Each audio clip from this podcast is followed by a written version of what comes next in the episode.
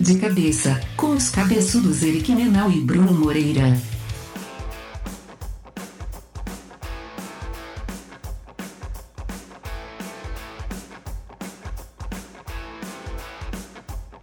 Fala, Eric. Fala, Brunão. Tudo certo? Agora sim, do teu ladinho, né, cara? Porra. Depois, É, de, ainda um- de- depois de tanto tempo longe de ti. Eu Verdade. só voltei pro Brasil por tua causa, sabe disso. Inclusive, o, o último foi o que a gente estava distante. Eu tava numa cervejaria naquele momento. Na Nossa. verdade, eu tava bem mais feliz do que agora, cara. Tem que Verdade. admitir pra ti. Verdade, é porque tu não viu a, tua a fa- fatura do cartão de crédito, né? Então, Eric, hoje a gente tem uma visita ilustre. A gente não precisa se comportar hoje com essa visita. Não precisa se comportar com essa visita. A gente não se comportou com a Gabi também, né? É, que eu fico muito feliz que ele está aqui. Veio da Austrália só para gravar o podcast. Né? Porque o- por causa do fuso ia ficar muito difícil. A gente chamou.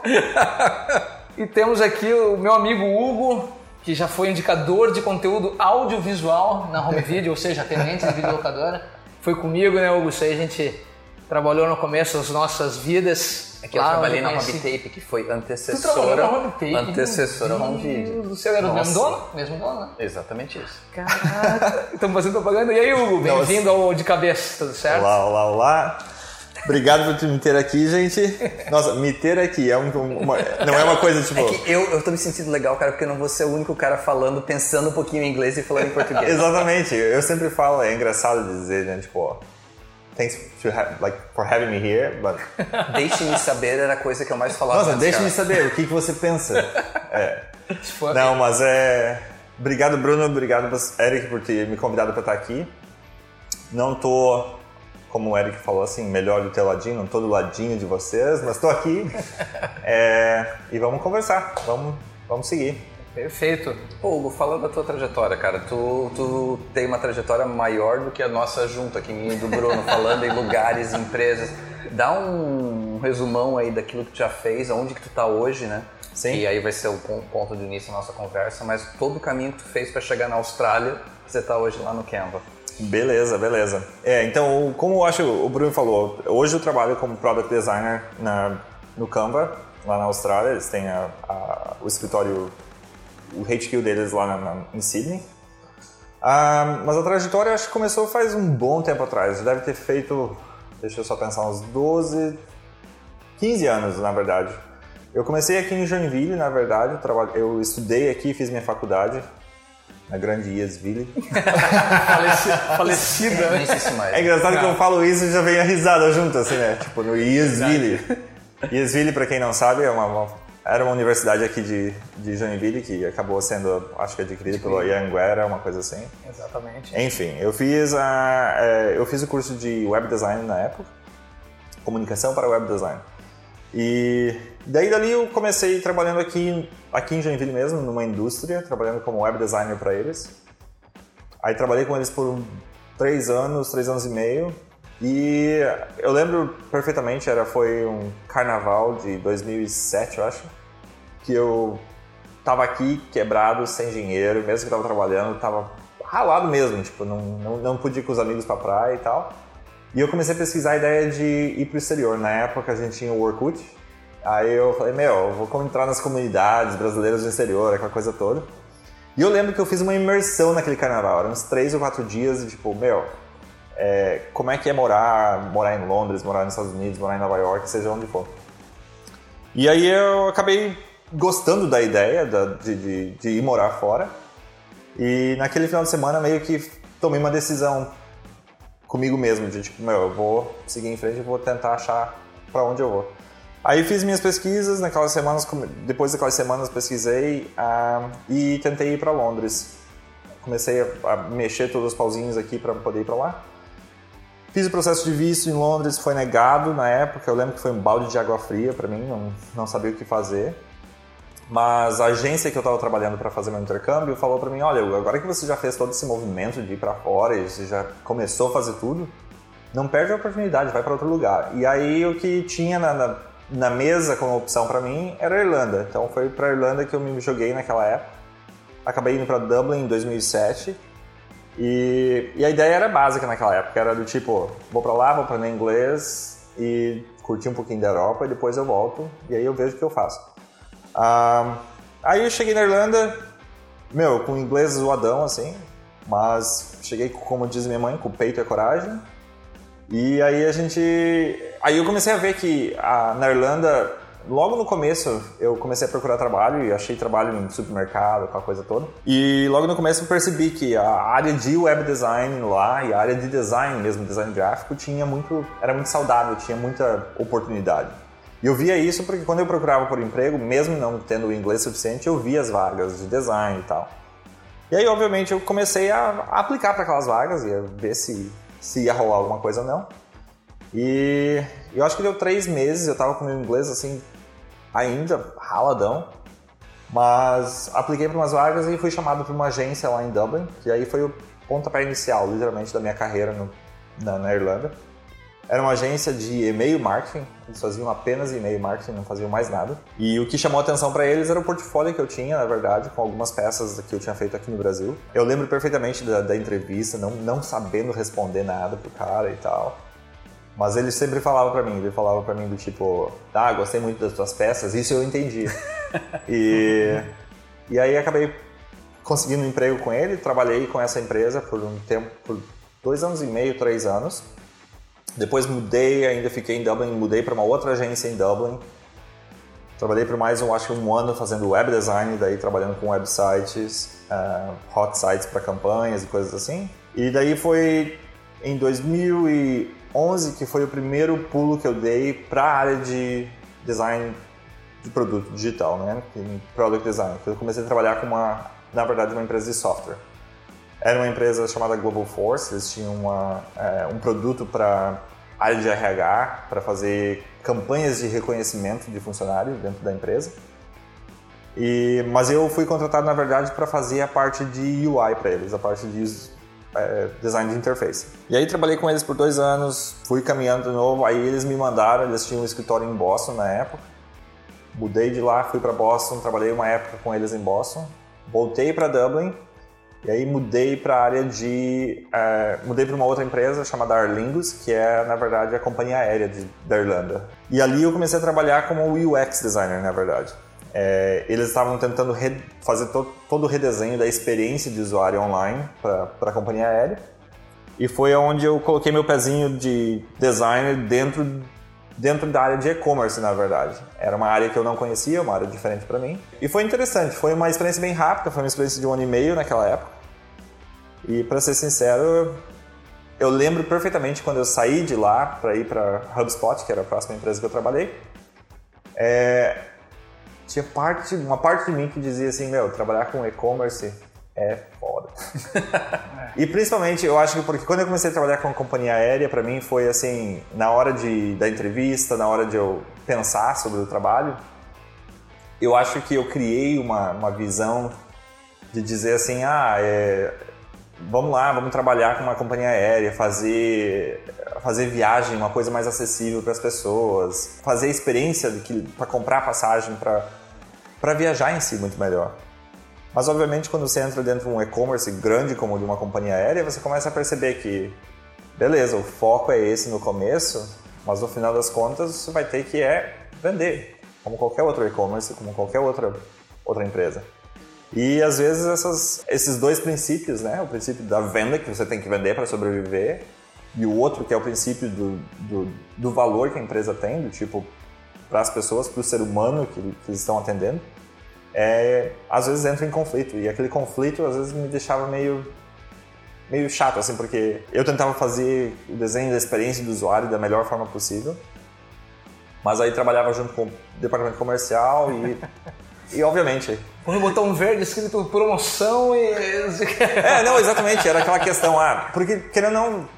Eu acho que o Bruno conhece dessa, desse assunto. Quando trabalha com e-commerce, o cara quer converter. Conversão é, é a palavra-chave. Então, assim, ou tu, tu converte ou tu não converte. É isso, o teu trabalho é isso.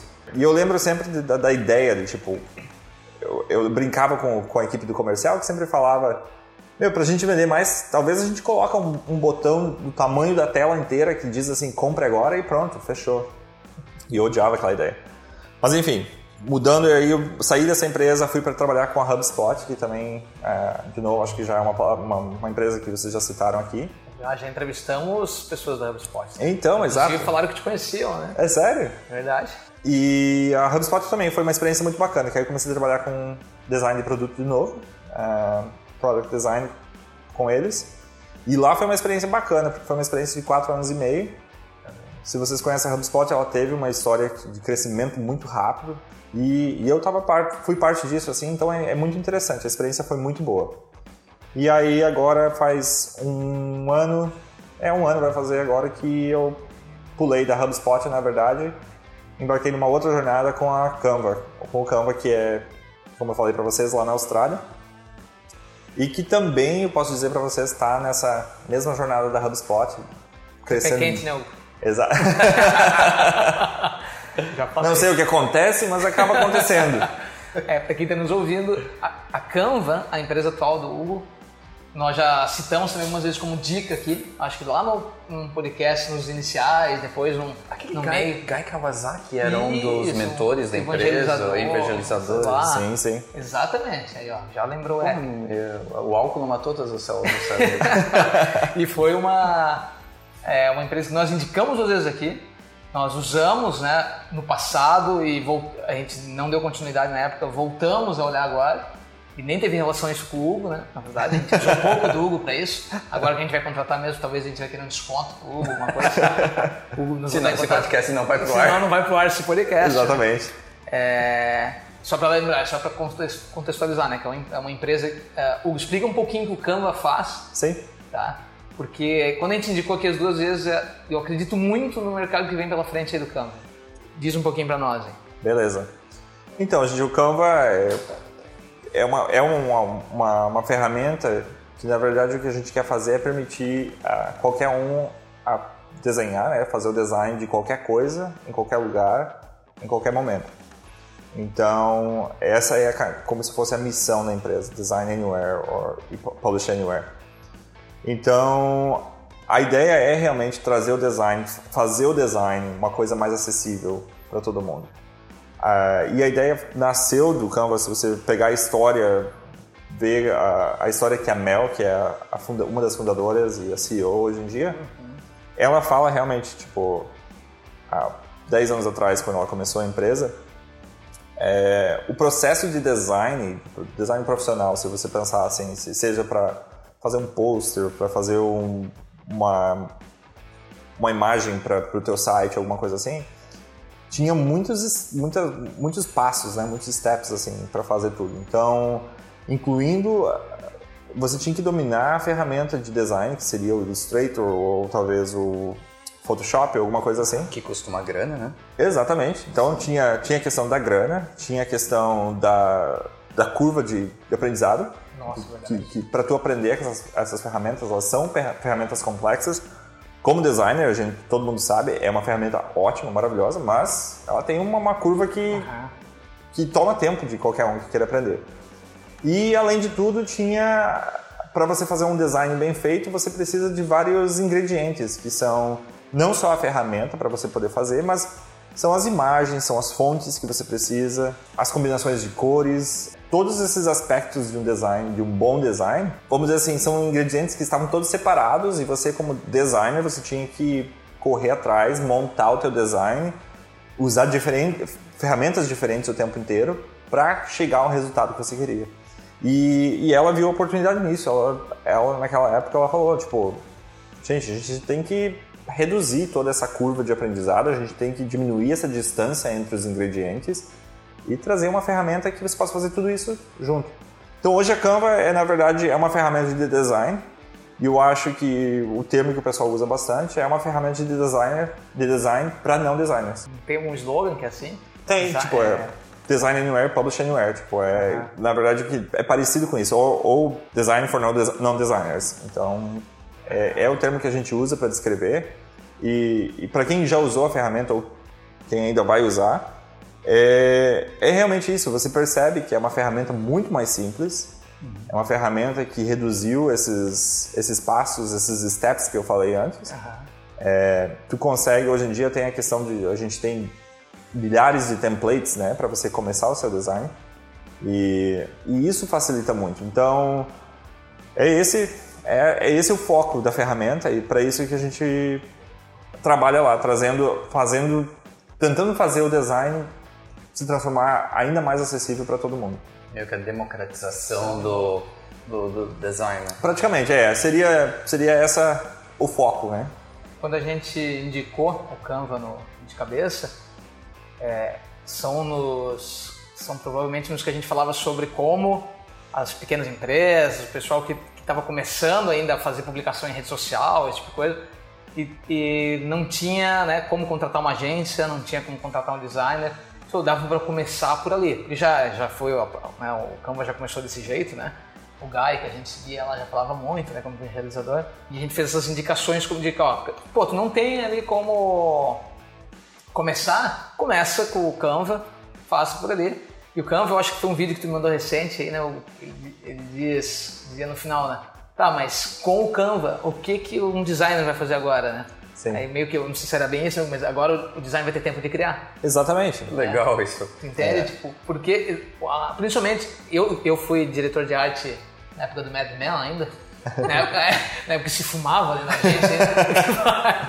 na época que se fumava, os caras tinham um rabinho de cavalo, né? No, mas, tá bom, não sou tão velho assim, né? Mas uma coisa engraçada é que campanha, para nós que vi- viemos da publicidade comum, quando eu falo de campanha, de marketing, você se matava por um tempo, né? Sim. Vamos pensar assim, né? Pegava um cliente, eu, eu gosto de usar de exemplo do Itaú para parar de usar tênis, né?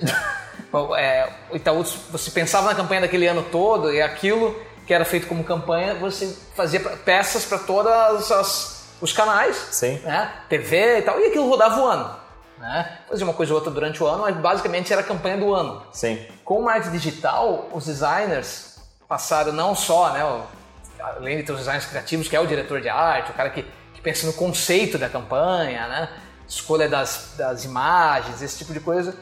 A gente precisa de muito designer hoje para fazer um trabalho que é. Eu tenho muito canal picado dentro do Facebook, por exemplo, só dentro dele eu tenho stories, é, Instagram, o tamanho de imagem quadrado, e o Canva facilita isso também. né? Sim. E a gente percebia que no final a gente estava usando o designer para outra coisa, sabe? A gente não estava usando o designer para criar, gente estava usando o designer para é, e nem, nem para ser um curador, né? Às vezes para trazer Sim. ideias. A gente estava usando o designer para fazer, é, cara, recortar a imagem. Tipo, agora transforma isso aí em, em peça para tudo que é lugar. E os clientes têm uma mania de achar que por ser internet, né? é, as empresas, né? Têm mania de achar que por ser internet Pra quem não entende muito, acha que, que volume é importante, a gente já bateu muito nessa tecla aqui, né? Então, pô, mas, pô, se eu contratei alguém pra fazer Facebook pra mim, faço post todo dia, né? Sim. Sem ter noção, nem sabe o trabalho que dá isso, ainda mais hoje com a quantidade de peça que sai de uma definição que você teve, né? De vamos fazer uma campanha de Black Friday. Cara, é peça, peça, peça, peça, peça. Sim, sim. Aí, tipo, tu trocou um negócio na arte, troca em tudo, né? E só isso, só essa parte, ó, sem tirar todo. né, o Canva já ajuda pra caramba, Com certeza. né? É, não, eu acho que tem muito dessa questão de mudou também muito o processo né, de, de criação, como você falou, de campanha, essa coisa toda. Aham. É, hoje em dia, eu não sei, para mim eu vejo assim a questão de produção de, con- de conteúdo, né? A produção de conteúdo se tornou muito mais pessoal, se tornou muito mais. Antigamente você pensava, você como diretor de marketing de uma empresa, você como um analista de marketing, você pensava em fazer campanhas, aí aí tipo ligava a equipe e falava, ó, é isso que a gente vai fazer.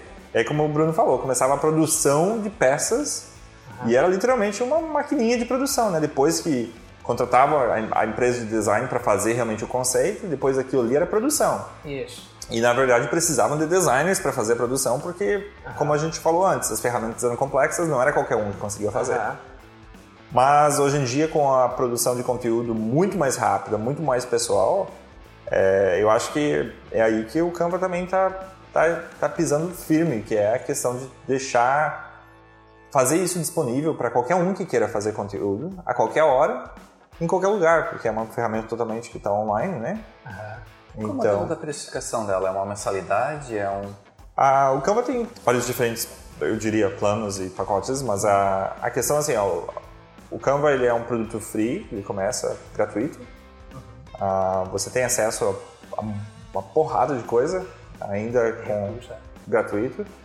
Aí a gente tem a versão Pro, que na verdade seria para os pequenas empresas ou para o profissional de marketing que trabalha com várias empresas, o freelancer que trabalha com essa. E recentemente a, o Canva também lançou o Canva for Enterprise, que também é para grande empresa.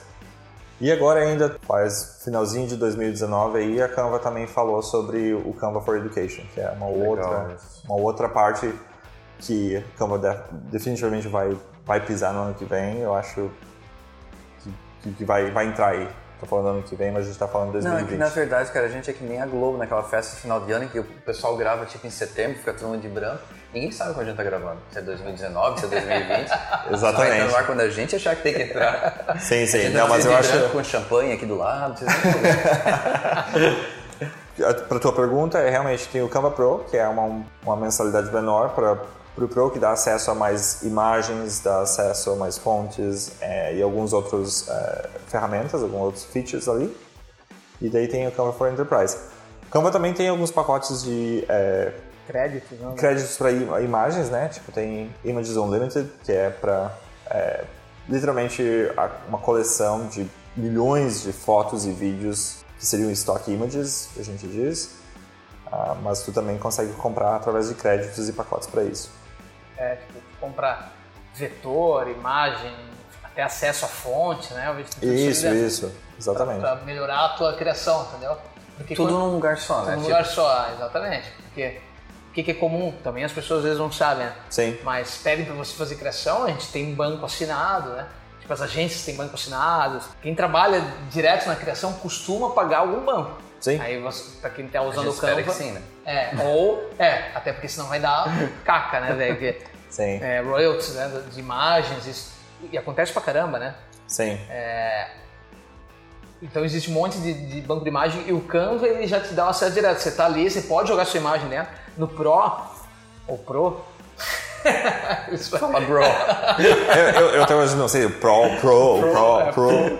ele, ah, ele permite, inclusive, que você jogue meio que teu brand book ali da marca ali, né? Então você sobe a tua fonte, ou as tuas imagens, né, da, que você tem, né? Daí é teu problema ser royalty free ou se jogar. Sim. Mas e, e, e às vezes né, os grafismos, né, da tua marca para facilitar. Então você deixa isso meio semi pronto ali. né? Ou seja, um designer que fez uma curadoria do teu brand book, que criou aquilo para ti, agora pega um cara e joga lá dentro para fazer com quem não seja um designer da empresa, porque tem que lembrar que no Canva você faz desde a apresentação, né? Um, Sim, um sim. PowerPoint até um né, até as, as redes sociais, capa de Facebook, tudo isso. Cara, ela é realmente a a democratização. E nós, por incrível que pareça, nós não estamos sendo patrocinados pelo Canva aqui. Ainda. Ainda o Hugo vai fazer essa frente para nós lá. Mas é que realmente é coincidência mesmo, mas a gente está numa fase bem entusiasta do Canva. É, eu tenho até que falar aqui com o Alan. Claro que é, né? Porque tu pagou a passagem do Uber. É, exatamente, né? Pra fazer aqui. É. Nossa. Chamei o Hugo aqui, né? pra Nossa, vocês pagaram a passagem, gente. Eu acho que eu dei a conta errada pra vocês, que não, não viu o dinheiro ainda. parece quanto dia ele ficou comendo na tua casa lá em Berlim. Exatamente, exatamente. Exatamente. Sim. O, o Alan, que é um. Que, que é sempre ser disruptivo, né? O Alan que participou já aqui no, de cabeça com a gente e é meu sócio no Kite. Nosso primeiro jargão do dia. Disruptivo. Primeira Falta usar- buzzword. Primeira fal- buzzword. Falta usar pivotar e mindset. Aí é o bingo. É verdade. Mas de, de- O Alan é um conformado, né? Vamos dizer assim.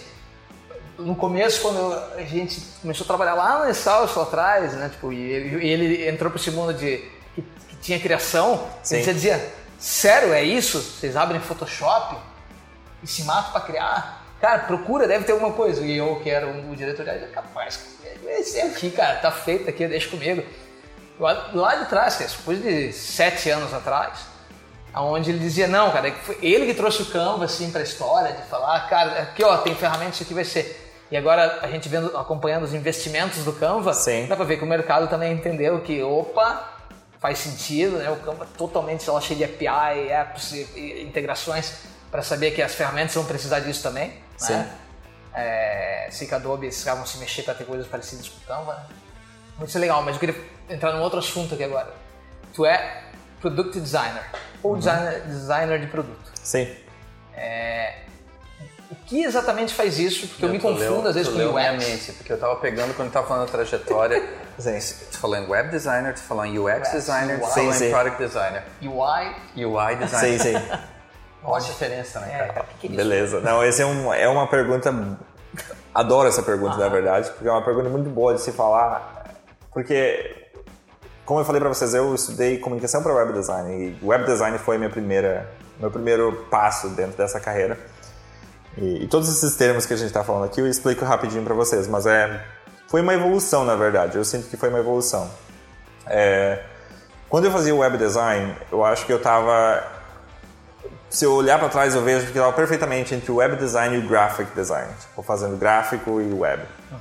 É, e naquela época era muito assim, fazer um site era fazer um site. Você tinha que fazer o site parecer bonito. É, existia parte da minha responsabilidade, inclusive, era implementar o site, então eu tinha que saber um pouquinho de HTML e CSS. Ah, e aquilo era meu trabalho, aquilo era web design. Mas com o tempo foi passando, isso eu estou dizendo de tempo curto, de um, dois anos, já começou a vir outros conceitos dentro do web design. Tipo, ah tá, esse aqui é um site que você desenhou, parece lindo, mas o meu, meu cliente ainda não consegue achar o endereço do meu site, do, do, do meu negócio. Uhum. Ou esse site parece, meu, o design do site ficou show de bola, mas eu não sei onde que eu, o meu cliente ainda não sabe onde achar as informações do produto. E aí começou a ideia de tipo assim, ah não, web design não é só, na verdade, o visual do site, a gente começa a pensar agora então na navegação do site, quando é que a gente vai colocar informação. E aí vem outros termos que começam a aparecer, eu achei que começaram a aparecer, a questão da arquitetura de informação, né? onde você coloca não só na, na arquitetura de informação de sistemas, que é do tipo você programar toda a arquitetura atrás de um sistema, mas a arquitetura de informação durante o design do website, por exemplo, que é você saber onde você vai colocar, quais as seções, quais as áreas do site. E aí, depois disso começa, ah tá, então você agora você já sabe desenhar, já sabe colocar onde colocar cada informação. Como é que o usuário, qual, quando o usuário chega no teu site, o que, que ele está procurando? Aonde que ele acha essa primeira informação? O que, que é a coisa de, depois da primeira coisa que ele, ele procura? Qual é a segunda coisa que ele procura? Então começou a vir essas perguntas durante o processo de design de, de um site, que começa a se tornar tipo assim, meu, eu não estou mais desenhando uma página de, de site, eu estou desenhando praticamente a experiência do cara, né? E, e junto com isso começa a vir, para responder essas perguntas que eu estava falando, começa a vir o interesse e a curiosidade de fazer pesquisa, de tipo, eu preciso falar com esse cara, eu preciso falar com o teu cliente. Eu vou fazer um site, um site do teu negócio, eu preciso entender o cara que vai ver o site. Uhum. E esse falar com o cara, começo, eu achei que comecei a ver outras ferramentas, tipo, você poderia, sei lá, mandar um e-mail para esse cara, ou você poderia talvez ligar pro cara se você tem contato direto. Ou você pode fazer uma pesquisa e mandar uma pesquisa pro cara. E aí vai, tem várias ferramentas que você fazia para fazer o que hoje a gente chama de UX Research, que é User Experience Research. Então, ali começou, que nem eu falei assim, começou a migrar daquela ideia de que o web design fazia é, o que a gente fala, o look and feel do, do, site, né? Tipo, só como parece o negócio, mas mais como funciona o negócio. Então, foi ali que começou a mudar. Então, a minha carreira, eu lembro que eu era web design, depois eu passei a ser... É, tinha, eu acho que tive um, um trabalho que eu era um interaction designer, que era para desenhar as interações que tinha dentro do site. E aí eu migrei para o UX Design, que é User Experience Design. E, e, e, eu acho que o UX Design é interessante porque ainda tem uma, uma, uma, uma incógnita que fica sempre. Né? O cara fala assim, ah tá, UX Design é a mesma coisa que User Interface Design ou Design de Interface, que na verdade não, não é a mesma coisa, mas uma parte da, da outra, na verdade. Né? Você, você não consegue fazer o desenho de experiência se você não fizer o design de interface.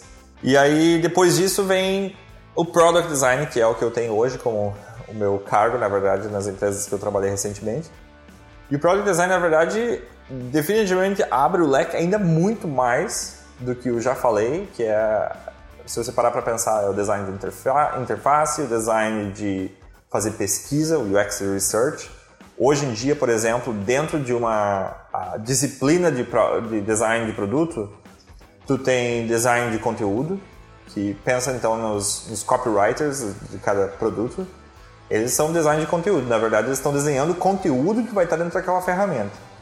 É, tem os UX Researchers, que fazem toda a pesquisa, se é para testar o produto, se é para entender o problema que a gente está tentando resolver. Tem o UX Designer, que na verdade é o cara que está fazendo o design da experiência, como já falei. É, e tudo isso trabalha hoje com, provavelmente já ouviram no termo também, Product Managers, por, por exemplo, que na verdade é o cara que trabalha muito próximo aos designers para realmente conseguir fazer o design da ferramenta. Então, eu não sei se isso esclarece para vocês, mas a design, product designer, que nem eu falo sempre, é, é, é, literalmente desenhar a experiência. Tem muita psicologia que vai atrás disso, que eu acho que às vezes o pessoal esquece da ideia da psicologia, de entender como o usuário é, se comporta e fazer uma ferramenta onde a ferramenta adicione ao comportamento dele ao invés de tentar mudar o comportamento, por exemplo. Então, esse é o papel do product designer hoje em dia. Trazendo isso sim para a vida real, uhum. né? porque tu trabalhou no HubSpot, trabalha hoje no Canva, né? Sim. Que são ferramentas SaaS, né, contratada, que depende muito do, do UX para que, que elas funcionem ou que sejam dif diferenciadas, né? É, você, tipo, os usuários do Canva, por exemplo, estão lá, se logam, ficam lá usando a ferramenta e às vezes eles começam a ou encontrar dificuldade. Sim. E aí vocês podem saber isso pela própria reclamação do cliente. Exato. Ou por hitmap, para aquelas coisas que vocês estão medindo ali na sim, hora para entender, sim. ah, pô, o cara precisa fazer 10 cliques para acontecer isso, a gente poderia diminuir. Como é que funciona esse dia a dia assim? É, vocês ficam olhando para facilitar a vida do usuário, né? Como é que funciona? Como é que é o dia a dia de vocês? Sim, isso também tem um termo que eu não citei aqui que é, na verdade, tipo, a gente tem data analysis, né? Fazer, a gente faz análise de dados e, e, só para constar, desculpa a, a, mistura de termos em inglês e português, mas é porque. Isso é assim, né? Também nosso mercado de marketing digital. É, eu acho que vocês têm esses termos aqui também. Ou mas, digital um, marketing.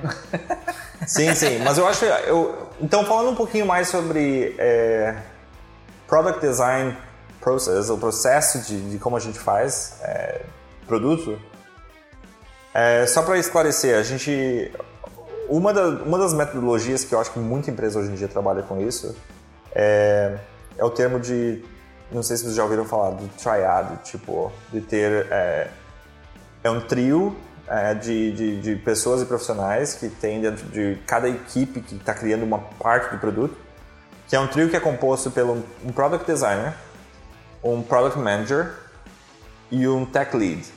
Tech lead é o cara, é o desenvolvedor, o, o engenheiro, na verdade, de software que está ali. Product designer é o que eu acabei de descrever. E Product Manager é o cara que é, é, a gente sempre fala que cada um desses, dessas três partes da, do trio tem uma voz. O Product Manager tem a voz do negócio. Então, assim, é aquele cara que está pensando como é que a gente vai fazer essa empresa crescer, o que, que a gente precisa fazer para essa empresa crescer, quais são os números que a gente precisa correr atrás e, e, e traz esse tipo de informação. O Product Designer é a voz do usuário a gente é responsável em, em, trazer a voz do usuário dentro daquela mesa de discussão como o produto vai se desenvolver no futuro.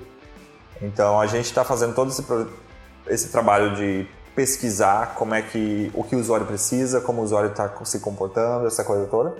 E aí tem o tech lead que eu falei, que é o cara de o, o engenheiro de software, que está ali na verdade para poder dizer que todas aquelas ideias onde o product designer fala assim, ó, o usuário quer fazer isso, o negócio, se pegar esse negócio que o usuário precisa fazer, a gente investir nisso, a gente vai conseguir crescer. O Tech Lead vai dizer assim: o que vocês querem fazer é, é totalmente possível ou não é possível. e obviamente essas três partes elas, é, elas trabalham totalmente com espírito de colaboração. Então não é uma coisa do tipo, ah, eu jogo a regra, você só avalia e diz sim ou não. É muito mais assim, eu eu, no dia a dia, se eu descrever para vocês, gente, eu tenho reuniões com, com o product, product manager e, o, e o, o, tech lead o tempo todo e a gente está sempre discutindo. Ah, para fazer isso, não dá para fazer isso exatamente agora, mas a gente pode fazer isso. Isso vai ajudar? Não, não. Isso aqui não vai ajudar no, no, no negócio, não. Tá. Então, se a gente adaptar e fizer isso, dá, isso, isso funciona? Não, não, para o usuário isso aqui vai. Meu, não dá, não tem como. Então a discussão ali, as, as três partes estão conversando o tempo todo, tentando desenvolver uma estratégia onde vai, vamos dizer assim, beneficiar as duas partes, o, o usuário e o negócio. E eu acho que talvez o, o desafio e assim como a mágica do, de, de, de fazer produto tá em quando você acha o, o, o equilíbrio, né? De fazer isso, fazer com que as duas partes ganhem.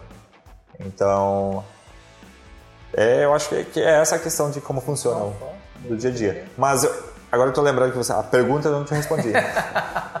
Tá com o espírito do podcast, cara. É, exatamente. Fui muito fora, mas eh, vamos lá, vamos voltar. Eh, sobre como a gente faz a, a busca de, vamos dizer assim, de entender o usuário, entender o que está sendo o problema ou o que não está.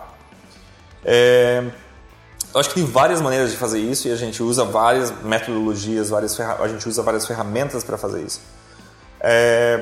Para a parte de análise de dados, existe várias ferramentas onde a gente consegue verificar todo é, a sessão do usuário, entender o que ele fez, aonde ele clicou, como ele clicou, qual foi a ordem de cliques que ele teve dentro do produto, o que ele viu, o que ele não viu, o que ele deixou de ver, o que ele desfez dentro do produto. Então toda essa informação de dados, o que para a gente é muito válido é é entender do tipo, ah, será que esse, essa parte da ferramenta que a gente lançou nas, no mês passado está funcionando ou não está? Se você for ver a análise de, de dados que o usuário está gerando, você consegue ver perfeitamente, o, vamos dizer assim, o trajeto que ele fez e se aquilo ele conseguiu executar ou não o que você propôs a ele que ele poderia executar com, aquela, com aquele novo feature, por exemplo. Então, essa é uma, uma das partes da análise de dados. Outra questão é muito mais simples, que é realmente o atendimento ao consumidor, né? o atendimento ao cliente. A gente recebe várias ligações, vários- e-mails é, de usuário reclamando do ah, eu não consigo fazer isso, não consigo fazer aquilo, eu estou tentando inserir uma imagem, não consigo, aquela coisa toda. E isso tudo também cai na nossa mesa como tipo assim, ó, a gente está tendo aqui uma porrada de usuário que não está conseguindo fazer, colocar um link na imagem dele, por exemplo. E a gente sabe às vezes que, por exemplo, a solução para aquele problema já existe, já está lá. Mas se o cara não está achando, se o cara está tá ainda contactando a gente, é porque o, a ferramenta não está sendo descoberta suficientemente. É, talvez a gente escondeu muito disso. Talvez é, não esteja visível para o usuário.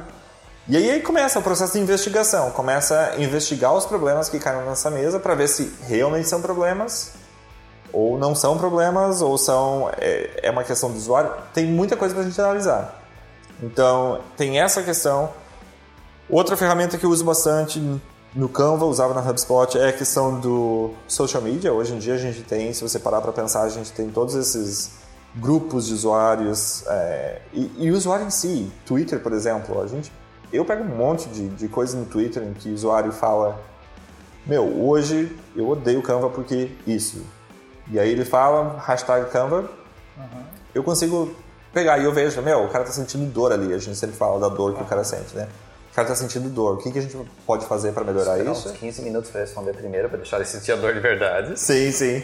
Mas é. E a gente cruza essas informações, né? E aí a gente consegue ver que realmente, por exemplo, voltando ao exemplo do. Ah, não consigo inserir um link numa imagem.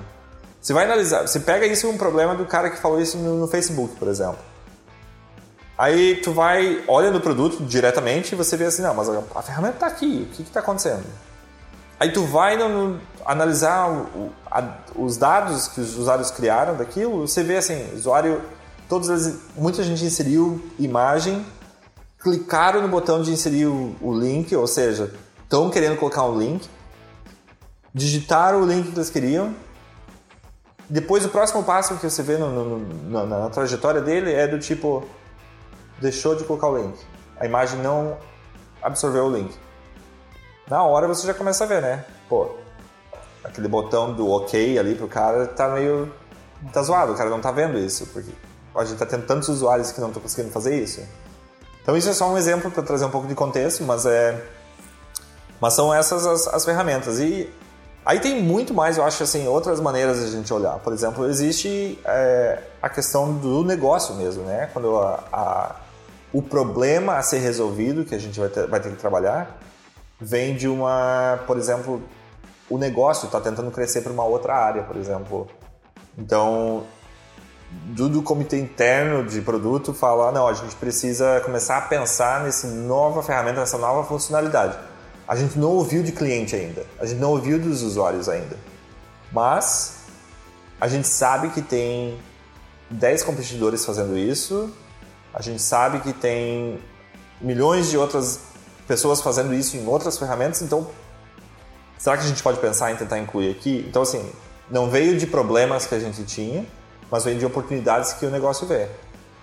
Então, tudo isso entra como matéria-prima para o product, product designer e, o, e, a equipe de produto começar a mastigar e ver o que, que dá para fazer. Ouvindo tudo isso, a pergunta que vem à minha cabeça, não sei se consigo formular certinho, mas é, é como ter essa sensibilidade do equilíbrio com o cliente, que eu penso assim, pegar o Eric, que não entende bosta nenhuma de design, que uhum. é um produto legal, porque eu vou chegar lá e vou conseguir fazer alguma coisa. Uhum. A hora que eu aprender a fazer alguma coisa, tu mexer naquilo, eu vou te dar um tiro na cabeça. Uhum. Eu aprendi a fazer aquilo, deixa eu fazer daquele jeito. Sim. Deve ter muito cliente assim. Sim. Segundo, é um produto SaaS, vocês precisam estar colocando coisa nova ali para trazer mais cliente, para manter o valor do produto. Sim. Como achar esse equilíbrio em não não mudar demais a vida do cara que quando sim, muda sim. o Instagram ali que é a coisa mais importante do mundo pro cara, ele quase tem um treco e ao mesmo tempo dar valor adicional todo mês, todo semestre para o cliente que é, deve ser difícil achar esse equilíbrio. É, com, com certeza, é uma das partes mais complicadas e eu acho que uma regra que pelo menos eu vejo pela minha experiência, que a gente sempre fala, é, é, é a questão do tipo, toda vida que a gente vai lançar alguma coisa nova, a gente pergunta 10 vezes antes, precisamos lançar isso? Porque uma das coisas mais difíceis na área de product design é remover alguma coisa do, usuário. E esse remover alguma coisa, às vezes eu estou falando de remover a palavra ok, um botãozinho no cantinho da tela em algum, algum lugar. Porque, como você falou, é, assim que você desenha e você lança aquilo como uma funcionalidade, por exemplo, numa ferramenta, o usuário vai começar a usar. Assim que você der aquilo para ele, ele vai começar a usar e se ele aprender, é uma coisa que a gente, a gente fala, é, injusto eu te dar aquilo, aquela ferramenta, depois retirar e falar para você assim, agora se vira, agora continua fazendo o que você fazia antes, mas sem isso aqui. Então por isso que para achar o equilíbrio, geralmente quando a gente está tentando, já, tra já trabalhei em vários projetos onde a gente teve que remover funcionalidade, porque um dos, um dos problemas de a gente é, evitar de remover, que, que na verdade é uma das soluções, né? Não remove o que você já deu pro cara. Uhum. É, o que a gente fala de product bloating, né? Tipo, quando você começa... O, o produto começa a explodir de tanta funcionalidade, mas porque você não está fazendo... Não está limpando o jardim direito, porque aí você começa a querer deixar tudo e querer agradar a todos, a todo momento, teu produto se torna extremamente complexo eu, eu, diria que você pode até incluir, assim, pode até falar, citar o Photoshop para isso, entendeu? Começar a colocar um monte de ferramenta para designer e assim, se o cara souber usar, ele sabe usar e vai fazer muita coisa com aquilo. Agora, para o cara que está começando agora, o cara que não vai usar aquilo todo dia, 8 horas por dia, ele entra ali e ele entra em pânico, porque tem muita coisa. Então, esse, é, para tua pergunta do, do, do, do, equilíbrio de tipo o que tu tira, o que tu põe, o que tu deixa, é, eu acho que vale muito a questão assim, se você vai estar tá planejando precisa tirar alguma coisa, por exemplo, uma é o que, que você está dando em troca, né? O qual é o, o que, que você vai, vai fazer a, vai, vai, vai, vai dar em troca realmente. E, e realmente a questão assim, ah, por que, que você está tirando, por que, que você colocou na, na primeira vez, por que, que você lançou isso. Então, mas uma coisa assim que às vezes eu também defendo, falando nisso, eu defendo muito é a questão que às vezes você tem que retirar, isso vai causar dor, e aí você tem que avaliar se essa dor você está causando uma dor para milhões de usuários ou está causando uma dor apenas para um grupo de 10 usuários, que não é não é diminuir a dor daquele. Só porque é um grupo de 10 usuários você acha que você pode tirar. Mas é. Assim como o usuário precisa de uma experiência boa, o negócio precisa lei continuar. Do mercado. Lei do mercado, cara. É a lei do mercado, exatamente. Então é, uma, é um balanço difícil de se fazer, você vai estar sempre ali naquela, naquele muro onde você diz eu tiro do usuário, eu tiro do negócio, mas é, é aí que está o desafio. Eu sinto que isso é, é uma grande parte do desafio de product design. E eu acho que isso às vezes serve como resposta. Eu já ouvi várias vezes essa pessoa falar assim: nossa, o Canva é um produto simples. Tipo, tu faz o design dele. Por que tu precisa de uma equipe de 20, 30 designers? Tipo, não entendo isso. Entendeu? Por que precisa de uma equipe de 300 desenvolvedores? Tipo, e, e aí que tá. Essas perguntinhas que a gente está citando aqui é o que consome nossos dias e é o que faz o, o produto ser melhor ou pior do que os outros. Até peguei uma lição aqui, né, pra gente, antes de ir pra nossa dica. É, tanto quando a gente iniciou com agência e o nosso primeiro produto era a criação de site, né, até a gente chegou hoje com o eKite, nós sempre tivemos uma coisa em mente, é, de não reinventar a roda. Né? Mas quem trabalha com publicidade, marketing, criação, tipo, faz parte do dia a dia, as próprias pessoas envolvidas no processo querem que você reinvente a roda, né? Vou te dar um exemplo. Vem uma empresa que quer que você desenvolva o site, né? Mas não tem dinheiro para pagar, porque todo mundo acha que site até hoje é um, é um osso de mercado, não, não, tem dinheiro para pagar, tem pouco dinheiro para pagar, e a gente fala, então vamos, vamos partir de um template, de um layout de algo semi-pronto ali já, por um motivo. Né? Se existe uma empresa que nem o Canva, ou profissionais que nem o Hugo, que estão desenvolvendo, né, que pensam, né, desde lá da Arlingos, que você deu de exemplo, né, Hugo, que estão pensando no usuário para que converta, que converta, que converta, e daí tem um monte de gente envolvida nesse processo, gente com experiência, gente foda, né, já top de mercado, Aí vem o cara e vai lançar lá o e-commerce dele pequenininho, mas quer fazer tudo do jeito dele. Não, é, não quer olhar, não quer uma plataforma que, que venha semi-pronta, quer fazer tudo do zero. Penso, cara, quem que vai ser o teu product, product designer? Quem vai ser o teu... Né? Não tem, Bruninho, cara. e, cara, isso é uma coisa incrível, né? Quando a gente fala pro cliente que é, o que a gente está fazendo é não reinventa a roda, cara. Se tu tem que fazer um site e tu não tem dinheiro para ter toda essa equipe por trás para ajudar na conversão, tu vai, vamos dizer, copiar, né? Benchmark, para falar bonito, mas tu vai fazer um benchmark para dizer assim, ó, cara, olha para quem tem essa equipe por trás, já testou, já fez Exato. e faz parecido. Porque, cara, nunca vi um lugar para se palpitar tanto, né? Que nem esse tipo Sim. de coisa. Pra achar que sabe, da falar, tudo bem, tem a coisa do layout, né? Que dá pra, né, mas isso é uma definição que foi feito antes do site. Sim. O layout, as imagens da tua empresa, né? O, eu estou tentando trazer essa, esse papo para o marketing digital mesmo, né? Sim. Tentando pegar essa essência aqui que é, é, isso tudo tem que ter sido definido antes, né? Então, quando você define lá o teu brand book da empresa, você tem tua paleta de cores, a fonte que você usa, que de preferência seja uma fonte web, né? É, a, o teu, a, a, tua galeria, as tuas imagens, né? Que você escolheu para representar a tua marca. Se você pega um brand book do Canva, que deve ter isso disponível, porque eu sei que tem do MailChimp, tem da a Atla, Atlassian, tem esses caras, tem tudo disponível no mercado.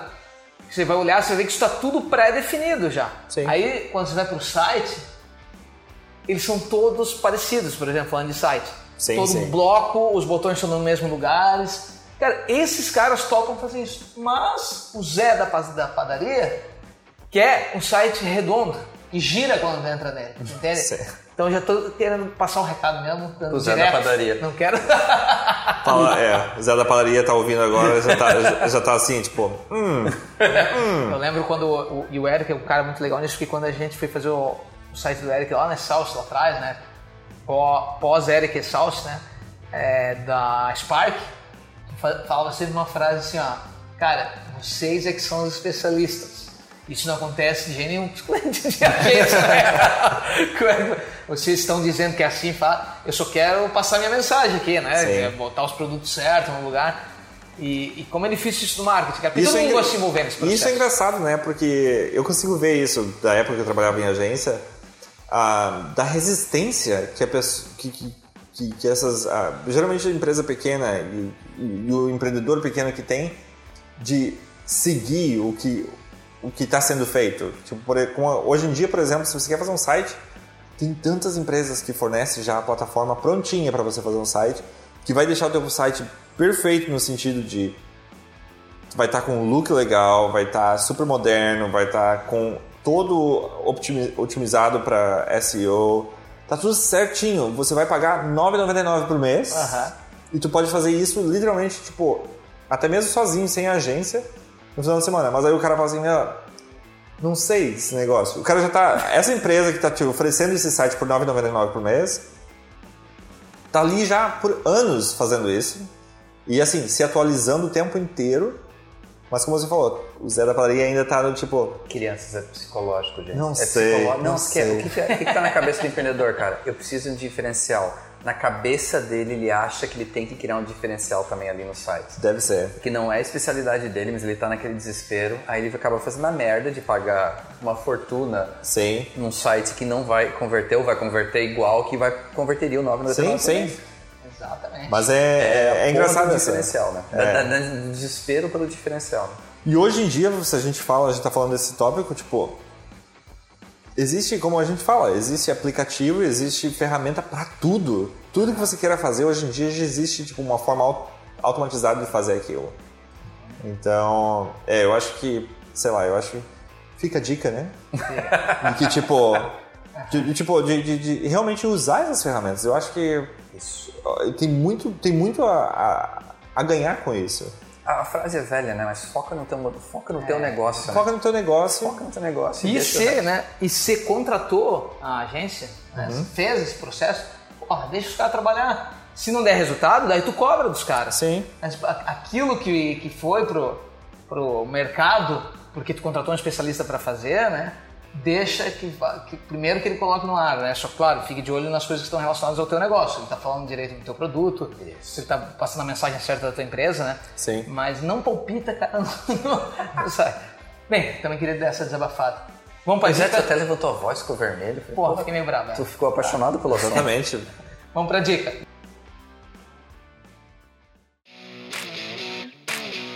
Dica de cabeça. Então tá, deixa eu começar dessa vez, já Vai que a lá, última Ed. vez eu fui por último. Manda bala. É, como eu te falei, eu li, eu ouvi quatro livros na viagem, então eu tenho coisa na Nossa bagagem para usar nos próximos episódios. O, um- o primeiro livro que eu vou falar que eu ouvi que eu achei sensacional é chamado Range, do David Epstein. E ele escreveu um livro, acho que foi do Sports Team, é, que falava do- da questão genética do esporte. E esse ele fala o quê? O que que é o conceito do range? Que hoje em dia é muito mais importante você ter uma pluralidade de talentos ao invés de se, eh, se especializar em uma coisa. Então todo o conceito do livro, todo o conceito, eh, seja para negócio, seja para vida pessoal, seja para vida profissional, é amplifique a sua antena para tipo, buscar talentos diferentes, é, buscar conhecimento de áreas diferentes e não tenta se especializar tipo 100% em uma coisa, que você vai acabar perdendo o resto do mundo e pegando o que o, o que o Hugo falou de tipo saber o que o cliente quer, você só vai saber o que o teu cliente quer se você for ampliar um pouquinho o teu escopo. Então se você vende, sei lá, se você é o Zé da padaria, você tem que entender um pouquinho de, sei lá, de frutas e verduras, ou de, de outros assuntos para poder atender o teu cliente as necessidades dele daquele jeito. O livro é bem legal, cara, passou voando. É, Range o nome, não sei se tem tradução ainda em português, mas a Lari vai colocar o link lá no, lá no post do, do blog. E aí quando você clicar, se tiver o, o em português também ela coloca, se não, vai ler em inglês mesmo ou vai ler em inglês. Pô, legal, tá. Eu vou fazer a minha dica, essa é uma dica que o Hugo me deu. Tá? Eu vou roubar ele já pra ele não falar. Pô, sacanagem, ele ficou 10 minutos aqui já eu tô, tô aqui ó, fazendo meu projeto de pesquisa para falar a dica. É, é, o Hugo, essa semana, né, está aqui pousando na minha residência e a gente é, assistiu né, o, o, como é que é o- filmes que marcaram época em português, né? Como é que é o nome em inglês? Netflix. The movies that made us. Cara, e uma coisa legal, né? Eu assisti, comecei a assistir agora, mas eu vi o do Home Alone, né? Do Esquecer de Mim. E, que, e que tem até a ver com o que a gente veio falando aqui, né?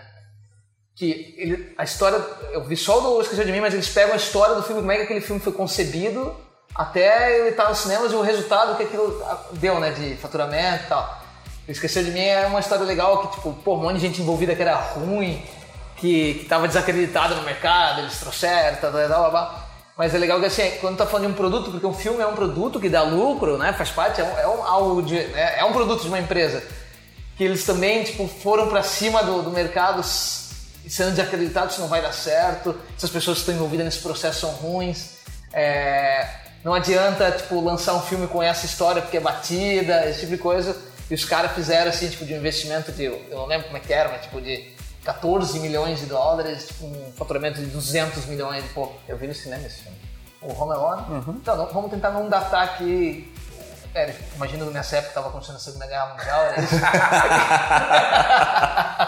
não, esse, esse, isso acho que foi em 80 e pouco. Não, não, 90. Não, década de 90. Década. Ah, 90. Foi, não, e foi em 1990. Foi, ah, foi, foi bem ali, né? Com a Plano Collor começando, legal. Exatamente, não tinha o que fazer, não tinha dinheiro, tava tudo pra Zélia, tinha prêmio todo o dinheiro, então Exato. Mas a respondendo a tua pergunta, o que fazer hoje na indústria de cinema é só botar o selo da Disney, né? E os caras não erram a mão. Os caras não erram a mão, cara. Eles vão pro sétimo sete filmes com um bilhão de dólares de faturamento e sim, sim. Disney Plus estourando. Eu ia dizer. É verdade. Então tá aí, fica a dica dessa série que, que se aprende muito, inclusive sobre negócios. Show que tem para nós, Hugo? Acho que vai ser meio óbvio a mim.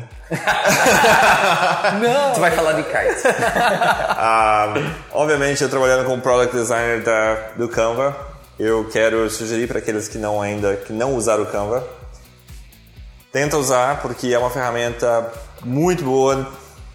Totalmente, né? Eu ia dizer assim, eu, eu sound suspicious. é, não, é uma ferramenta muito interessante para você fazer design do que você quiser, publicar onde você quiser. Eu acho que é uma ferramenta que realmente está vindo para ajudar, como eu falei no começo, uh, o ajudar qualquer um que não é designer a ser designer e poder fazer suas peças. Então tenta lá. A Canva lançou uma parte do produto recentemente, que é a parte, na verdade, que eu estou trabalhando lá dentro, que é o Canva Apps. Então, é tentando trazer integrações com o Canva. Se você já usa alguma outra ferramenta, seja ela de é, gerenciamento de projeto ou alguma mídia social que você precisa fazer os designs para isso, para publicar lá, é, a gente está criando essas integrações para fazer o teu processo muito mais rápido, muito mais prático. Então, eu convido todos, todo mundo, todos os ouvintes aqui para poder testar isso.